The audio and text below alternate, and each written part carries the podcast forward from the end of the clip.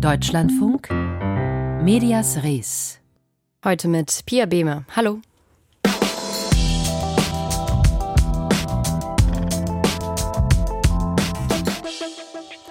Die beiden Chefredakteure des Magazins Geo sind heute mit sofortiger Wirkung zurückgetreten. Damit reagieren sie auf die umfassenden Einsparungen bei ihrem Verlag Gruner und Jahr, die gestern bekannt geworden sind. Unter anderem sollen mehrere Ableger von Geo eingestellt werden. Dazu kommt ein massiver Stellenabbau. Darauf schauen wir heute bei Medias Res aus der medienökonomischen Perspektive. Für 23 Zeitschriftentitel bei der Verlagstochter Gruner und Jahr sieht der Medienkonzern Bertelsmann keine Zukunft. Wie es in Zukunft weitergeht, fragen sich wohl vor allem die Menschen, die von dem Wegfall der über 700 Stellen betroffen sind. Zusätzlich sollen im Fernsehbereich 300 frei werdende Stellen nicht neu besetzt werden. Der Deutsche Journalistenverband spricht von gewissenloser Profitmaximierung. Ich habe den Professor für Medienökonomie an der Universität Hamburg, Armin Rott, gefragt, ob das die Zerschlagung eines Verlags ist oder eine wirtschaftlich kluge Businessstrategie. Ja, also zunächst mal ist es natürlich publizistisch sehr bedauerlich am Standort Hamburg, was da passiert. Aber wenn man ökonomisch draufblickt, dann wird man sagen müssen, dass so Portfoliobereinigungen ja zum täglichen Geschäft gehören sollten, dass also wenig profitable Titel auch aus dem Programm genommen werden.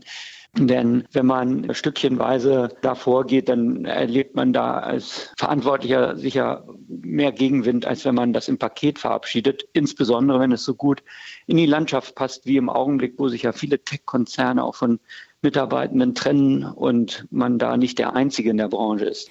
Würden Sie sagen, es ist versäumt worden, äh, die Zeitschriften digital gut aufzustellen?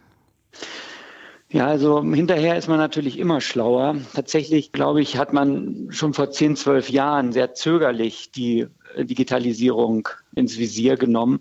Aber auch dort die damals Verantwortlichen bei Gruner und Ja allein dafür verantwortlich zu machen, scheint mir nicht richtig. Denn ähm, wichtige Investitionen hätten auch aus Gütersloh kommen müssen. Und wenn man so die Branche über die Jahre beobachtet, dann stellt man doch fest, dass Gruner und Jahr im Bertelsmann-Konzern immer so ein bisschen als kleines Stiefkind behandelt wurde, weil es halt von den Umsätzen nicht bedeutend genug war, in der Beteiligungsstruktur manchmal ein bisschen kompliziert. Und so war es dann häufiger einfacher, dort ähm, ja, die Cash-Cow zu melken, anstatt wichtige Investitionen vorzunehmen. Aus der Zusammenführung von RTL und Gruner und Jahr sollten ja Synergien entstehen. Jetzt werden 23 Zeitschriftentitel eingestellt oder verkauft. Hat das also nicht geklappt mit den Synergien? Ist RTL da gescheitert? Also auch da gilt, hinterher ist man immer schlauer, aber die Management-Fusionsliteratur sagt eigentlich ziemlich deutlich, dass Synergien bei Mergern fast immer überschätzt werden. Und tatsächlich ist gerade so eine kosmediale Synergie, dass man hofft, dass Zeitschriftentitel und sagen wir Fernsehsendungen gut zusammenpassen und dort die Synergien gehoben werden, dass diese Hoffnungen schon immer eigentlich enttäuscht wurden.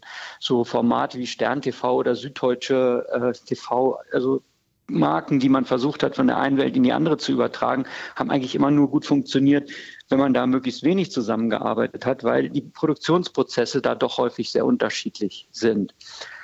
Andere Dinge, die man bei solchen Fusionen halt immer unterschätzt, ist, dass es Unternehmenskulturen gibt, die nicht unbedingt zusammenpassen und dass es Management-Hybris gibt, dass das übernehmende, stärkere Unternehmen eigentlich immer glaubt, Managemententscheidungen besser treffen zu können als das alte Management.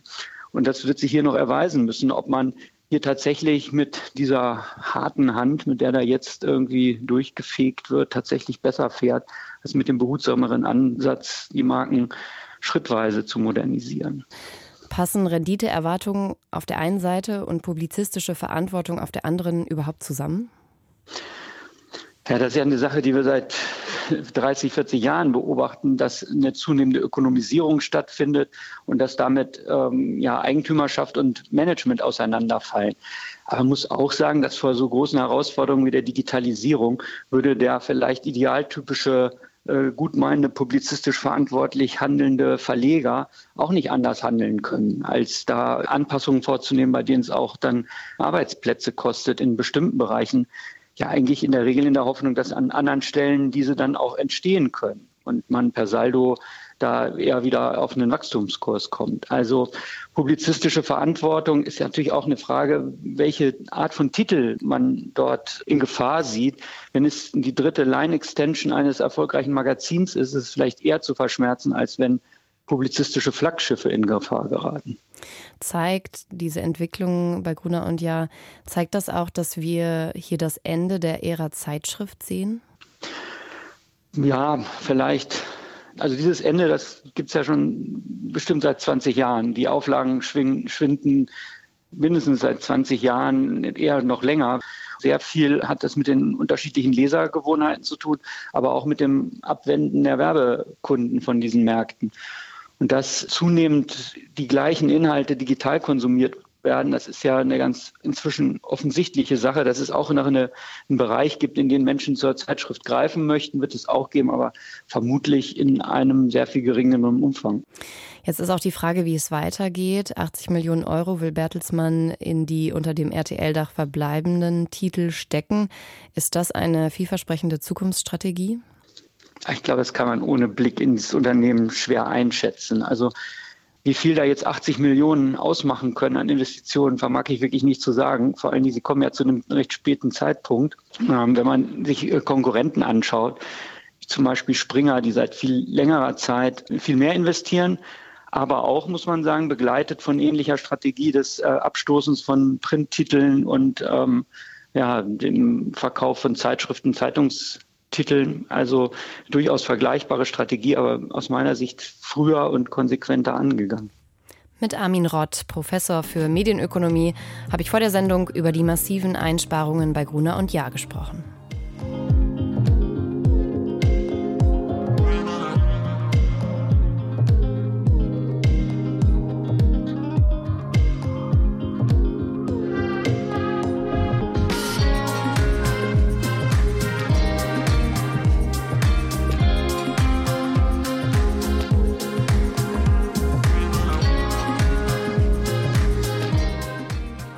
2016. Das war das Jahr, in dem Donald Trump zum Präsidenten der USA gewählt wurde. Dem vorausgegangen war ein hitziger Wahlkampf, bei dem auch Falschinformationen eine Rolle spielten. Zwei Berichte, die der US-Senat in Auftrag gegeben hatte, zeigten später, dass russische Propagandaexperten Social-Media-Plattformen nutzten, um das Ergebnis der Wahl zugunsten Trumps zu beeinflussen. Laut einer neuen Studie haben die russischen Versuche der Wahlbeeinflussung aber kaum Effekt gehabt.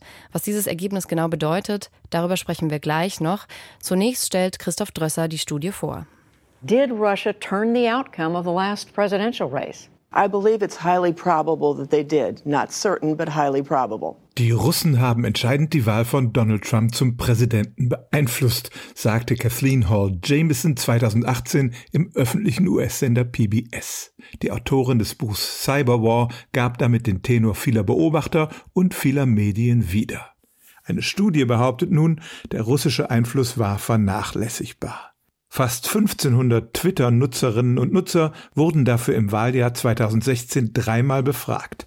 Ein halbes Jahr vor der Wahl, kurz vor der Stimmabgabe und nach der Wahl sagten sie, wen sie gewählt hatten, Donald Trump oder Hillary Clinton.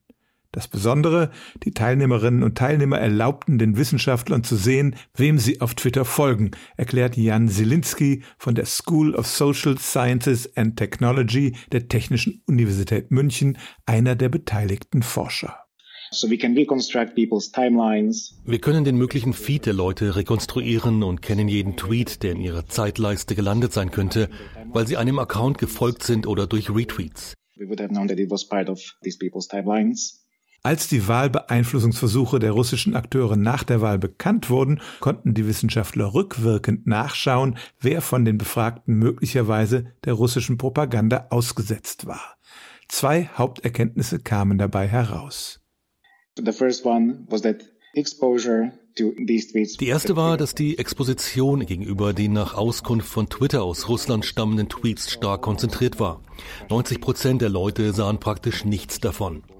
Das zweite Ergebnis, Personen, die vielen dieser Tweets ausgesetzt waren, wurden dadurch nicht stärker polarisiert und haben auch ihre Wahlabsicht nicht geändert. Also das lag vor allem daran, dass diese Menschen fast alle Trump-Anhänger waren und gar nicht umgestimmt werden mussten. Die Forscher machen in ihrer Studie den überwiegend liberalen Medien der USA einen heftigen Vorwurf. Sie hätten durch ihre Berichterstattung den Russen nachträglich zum Erfolg verholfen, weil nun alle Welt glaubte, die Manipulation hätte funktioniert.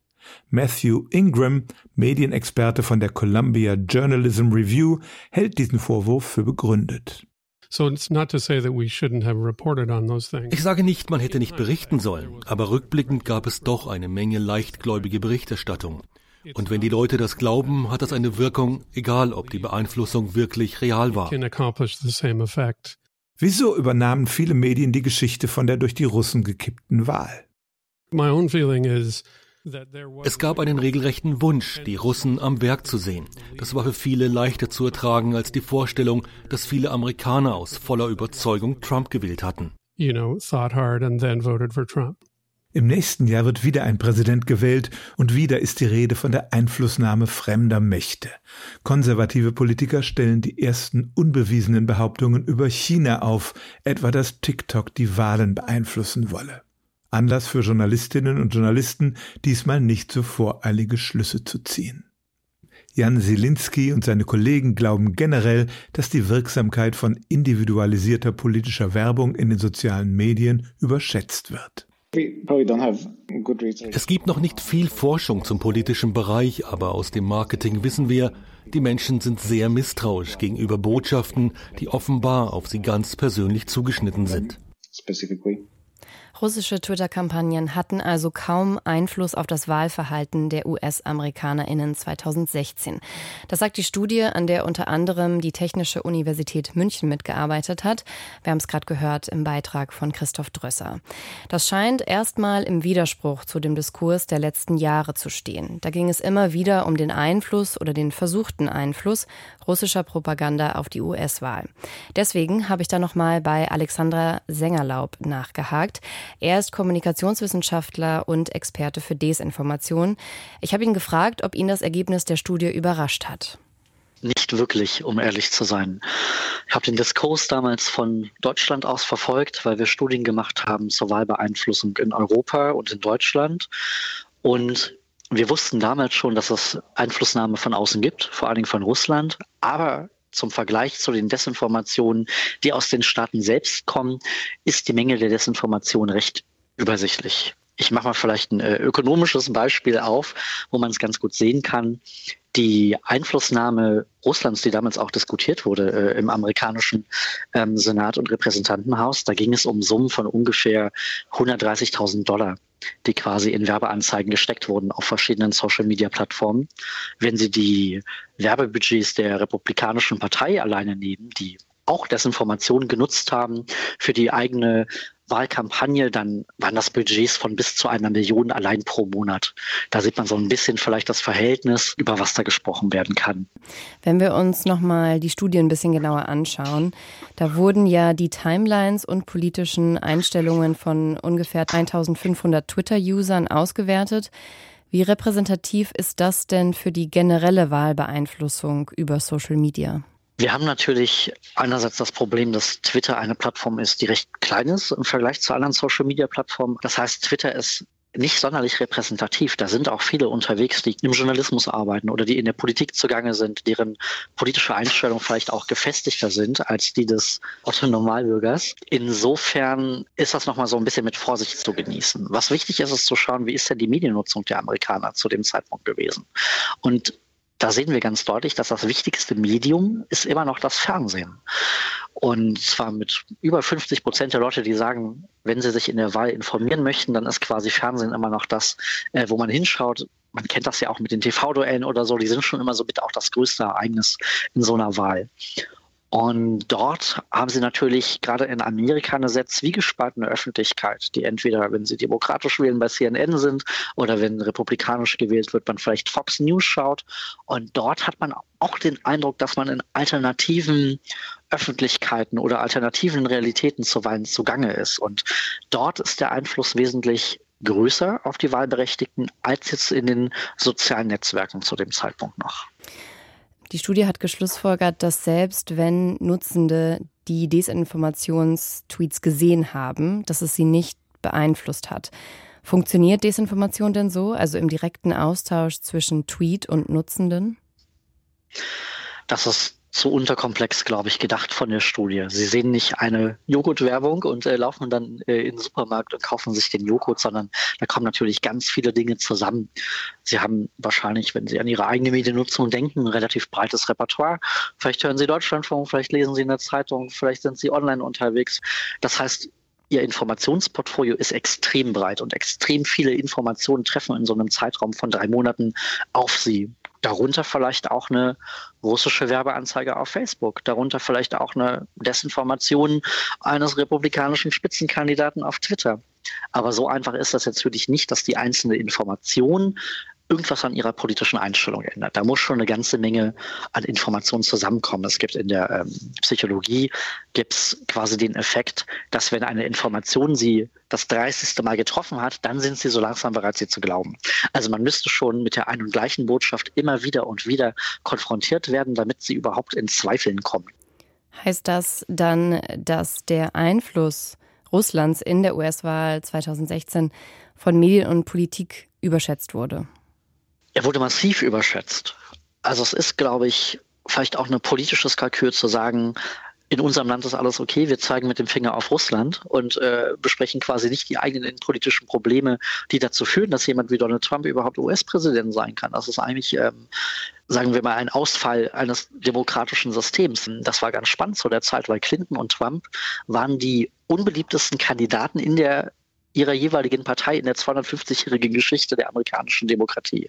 Und die Menschen haben weder geglaubt, dass Trump noch dass Hillary Clinton ihnen quasi irgendwas politisch liefert, was ihnen hilft, ihre konkrete Lebenssituation zu verändern. Und da muss man, glaube ich, nochmal sehr, sehr dezidiert in dieses Gefüge reingehen, wen haben die beiden jeweiligen Parteien aufgestellt, welche Rolle spielen nationale Desinformationen im Vergleich zu internationalen. Und da haben wir, glaube ich, sehr, sehr viel über Russland geredet, aber der Einfluss war doch wahrscheinlich verschwindend gering. Nächstes Jahr, 2024, sind wieder Präsidentschaftswahlen in den USA. Lässt sich da schon absehen, welche Rolle Wahlbeeinflussung, nationale wie auch internationale, haben wird? Nationale relativ groß, weil nach wie vor die ganzen Social-Media-Räume gar nicht reguliert sind. Also in USA herrscht nach wie vor Sodom und Gomorra. Parteien können beliebig große Summen in Werbekampagnen stecken. Diese werden nicht gefact-checkt. Das heißt, es kann gut sein, dass man ähm, Desinformation einfach als Werbeanzeige sieht, weil gar keine Kontrollmechanismen unterwegs sind. Das ist natürlich der, der, die nationale Ebene. International werden sicherlich ausländische Staaten immer irgendwie auch versuchen, eine Wahl zu ihren Gunsten zu beeinflussen. Die Frage ist aber, was sind die Grundvoraussetzungen? Wenn Sie zum Beispiel ins Baltikum gucken, gibt es einen hohen Anteil von der russischsprachigen Bevölkerung.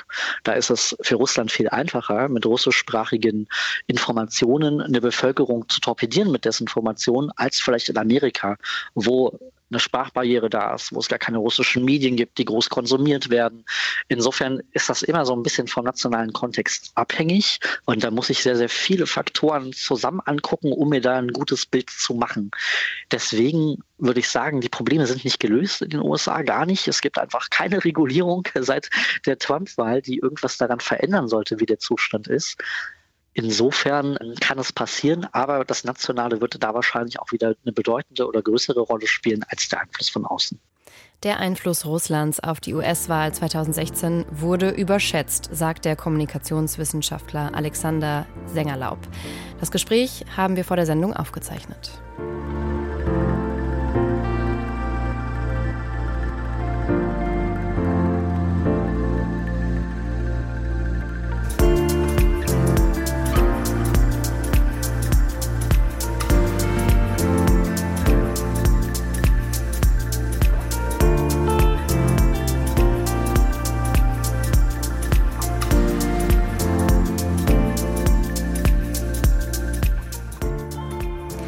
Der Textbot ChatGPT hat in den vergangenen Wochen ja vor allem für viel Begeisterung gesorgt. Dabei hat das System inhaltliche Schwächen und nimmt es mit der Wahrheit nicht immer so genau. Verwendung findet es aber nicht nur bei Klassenarbeiten und Gedichten, es soll jetzt auch bei der Internetsuche helfen. Microsoft hat gestern eine Neuauflage seiner Suchmaschine Bing vorgestellt, die mit einer neuen Variante von ChatGPT arbeitet. Die soll leistungsfähiger sein und der Suchmaschine zu mehr Relevanz verhelfen, denn am meisten wird immer noch die Google-Suche genutzt. Das setzt nun wiederum Google unter Druck. Heute zieht der Konzern also nach und stellt den Textbot Bard vor. Und während sich der Wettkampf der beiden Unternehmen zuspitzt, gab es in Wien einen Wettbewerb der ganz anderen Art. Ein katholischer Priester hat ChatGPT zu einem Predigtduell herausgefordert. Wer hat gewonnen, das weiß unser Glossist. Medias Res. Arno Orzesek. Wer oder was so jung ist wie ChatGPT, muss naturgemäß noch einiges lernen. Predigten schreiben jedoch, das hatte der neue Superstar der KI von Anfang an drauf. Nicht umsonst durfte ChatGPT bereits letztes Jahr auf Biblipedia über Verse aus Johannes 1 predigen und Biblipedia, falls Sie es nicht wissen, ist die Heimat für theologisch Konservative. Man präsentiert dort die reine biblische Lehre für die Blogosphäre. Gehen Sie davon aus, was auf dieser frommen Plattform erscheint, trägt das Gütesiegel geprüfter Gottgefälligkeit. Das zeigt sich auch an dem gläubigen Nutzer Rolf. Er fand die ChatGPT-Predigt so krass gut, dass er seinerseits in einen Predigtrausch verfiel, um die frohe KI-Botschaft weiter zu vertiefen. Auch das Nachrichtenportal katholisch.de hat das Potenzial von ChatGPT für kirchliche Zwecke jüngst ausdrücklich gelobt mit einem kleinen Schönheitsfehler. Autor des Artikels war ChatGPT selbst. Aber sei es drum. Als der Priester Tom Kruczynski das Predigtduell mit ChatGPT über die Seligpreisungen inszenierte, Sie wissen schon, selig sind die Sanftmütigen, die Barmherzigen, die reinen Herzen sind und so weiter, stand der Sieger nicht für alle im Publikum sofort fest wie der Kommentar von Ulrich Dambeck bei YouTube zeigt. Er hielt Predigt A so lange für die menschliche Predigt und als solche sehr okay, bis ihm Predigt B noch menschlicher erschien. Der Schnellcheckerin Ulrike Wehrmann war dagegen bereits nach einer Minute klar, dass die erste Predigt nur unempathisches Gewäsch ist. Wehrmanns gewiefte Begründung, sie habe sich an Reden von Sebastian Kurz erinnert gefühlt. Übrigens, auch nachdem das Portal Linux süchtig ein völlig säkulares Interview mit ChatGPT geführt hatte, lautete das vernichtende Urteil, im Moment ist es so, als würde man mit einem Politiker sprechen. Allerdings gehört zur Wahrheit des Predigtduells, dass es nicht ganz fair war. In den biografischen Notizen auf der Website der Erzdiözese Wien heißt es über Tom Kruczynski, in sieben Jahren als Software- und Datenbankentwickler wuchs auch sein Glauben. Der Priester hat also eine Doppelbegabung. Er ist fit in digitalen wie in spirituellen Dingen. Fragt man dagegen seinen Widerpart, kannst du gut predigen, gesteht ChatGPT so ehrlich, als wäre es bei Kruczynski zur Beichte, ich bin nicht in der Lage, spirituelle oder religiöse Predigten zu halten. Trotzdem weiß ChatGPT verblüffend genau, was gute Predigten auszeichnet, nämlich verständliche Sprache, persönlicher Ton, anschauliche Beispiele, Relevanz fürs tägliche Leben und nichts davon fehlte in Kruczynskis Predigt. Hat er sich etwa Ratschläge von ChatGPT geholt, um ChatGPT zu schlagen? Nun, der sympathisch wirkende Priester mit dem Sechstagebart behauptet, er würde stets völlig frei versuchen, sich dem Willen Gottes zu öffnen und jeweils neu zu erkennen, was ich predigen soll. Aber können denn Menschen den Willen Gottes tatsächlich erkennen? Fragen wir am besten einen neutralen Mittler zwischen Mensch und Gott, fragen wir ChatGPT. Ja, es ist möglich, den Willen Gottes zu erkennen, es ist jedoch wichtig zu beachten, dass die Interpretation des Willens Gottes subjektiv sein kann. Amen. Die Glosse von Arno Azesek. Und das war Medias Res. Hier geht's gleich weiter mit dem Büchermarkt. Ich bin Pia Behme und wünsche Ihnen noch einen schönen Nachmittag.